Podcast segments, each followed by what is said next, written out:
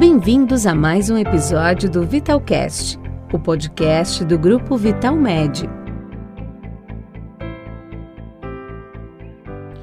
Olá a todos, tudo em paz? Meu nome é Tala Bahia, eu sou médico atuante em emergências desde 2010 e hoje eu respondo pela coordenação médica no grupo Vital Med no serviço de assistência, tá? Hoje nossa missão é falar com, com vocês sobre como cuidar de alguém que se cortou. Então, na nossa avaliação inicial, eu não quero tra trazer detalhes muito profundos. Eu não preciso saber se o sangramento é arterial ou venoso. O que eu preciso, logo no primeiro momento, é tentar acalmar a vítima, até porque normalmente quando algumas pessoas veem sangue, elas ficam desesperadas e tentar identificar a possível fonte do sangramento. Nesse primeiro olhar que você tem, você já consegue ter uma ideia se essa, esse ferimento ele está com sangramento ativo ou não. Todo sangramento que está ativo ele deve ser prontamente controlado. Então essa é uma primeira prioridade no atendimento a qualquer paciente vítima de trauma, seja grave ou não. Então, se esse ferimento for em extremidades, em braços e membros inferiores, né, braços e pernas, a nossa primeira medida vai ser tentar fazer a identificação desse local de sangramento, pegar um tecido limpo, de preferência estéreo, se estiver disponível, colocar sobre este ferimento e fazer uma pressão direta. O tempo mínimo de compressão será de 10 minutos e tem que ser uma pressão razoavelmente grande. Não pode ser simplesmente colocar o pano em cima, tá? Então, você deve fazer essa pressão por 10 minutos. Ao tempo que isso está sendo realizado, é importante acionar um serviço de saúde para que o mesmo consiga chegar até o local e proceder com os devidos cuidados médicos. Além disso, este ferimento, se ele tiver uma grande profundidade, pegar um grande vaso arterial, ele pode não ter uma resolução. Isso não é comum acontecer. Mas tratando-se de um ferimento de maior complexidade, poderá, necess... poderá ser necessário aplicar um torniquete, não é um garrote. É, por mais que ele seja doloroso, é importante parar esse sangramento porque ele pode comprometer a vida de uma pessoa. Muitas pessoas ainda acham que o torniquete ele não deve ser utilizado e muito pelo contrário. A literatura científica, as evidências, cada vez mais é, eles, eles reiteram, eles reforçam esse uso cada vez mais precoce do torniquete quando os sangramentos não foram controlados pela pressão direta. Nesse caso, para improvisar o torniquete, lembrando que o torniquete eu só posso aplicar em extremidades, ou seja, membros superiores e membros inferiores, tá?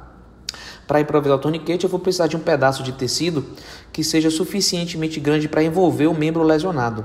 Ele tem que ter uma espessura em torno aí de 2 a 3 dedos né, de um adulto, que vai dar em torno de 5 a 7 centímetros.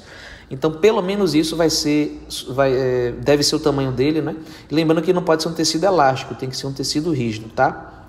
Então, a pessoa vai identificar o ponto de hemorragia, e vai colocar de dois a três dedos acima desse local, vai fazer esse enfaixamento do membro, vai dar um nó sem fazer muita pressão sobre o membro, vai pegar um objeto cilíndrico que pode ser algo como se fosse um, pedaço de um cabo de vassoura, né, um pedaço pequeno, algo em torno aí de 10 a 20 centímetros, é, e colocar sobre esse nó que foi dado e vai realizar um segundo nó.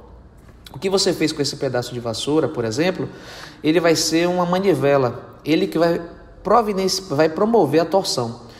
Então, o ideal é que o ferimento nesse momento seja exposto, não é? Então, à medida que seja feita a torção, você vai deixar o ferimento exposto para avaliar se o sangramento que anteriormente estava ativo, se ele foi controlado. Então, vai apertar até o controle total dessa hemorragia é importante considerar que é extremamente doloroso. Então, o procedimento ele vai causar dor. Então, isso tem que ser orientado à pessoa. O ideal é que tente se acalmar, não é? Porque realmente é uma situação que pode ameaçar a vida. Então, o torniquete pode ser aplicado nesse cenário que eu citei. E aí, depois que você consegue ver que o sangramento parou de acontecer, você estabiliza aquele dispositivo que foi utilizado de modo improvisado. Alguém poderia me perguntar: e se esse ferimento fosse no pescoço? Bom, uma coisa a gente já precisa entender, eu não tenho como fazer um torniquete no pescoço.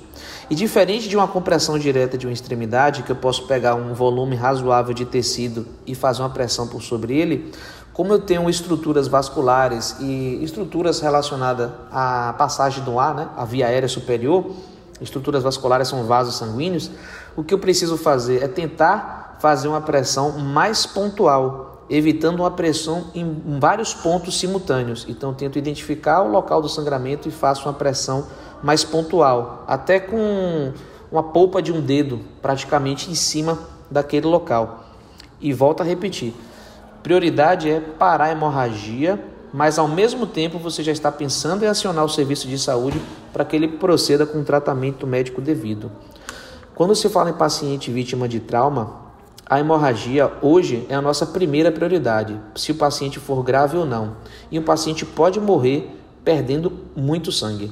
Então, é, a dica que fica aqui é exatamente essa: fiquem atentos.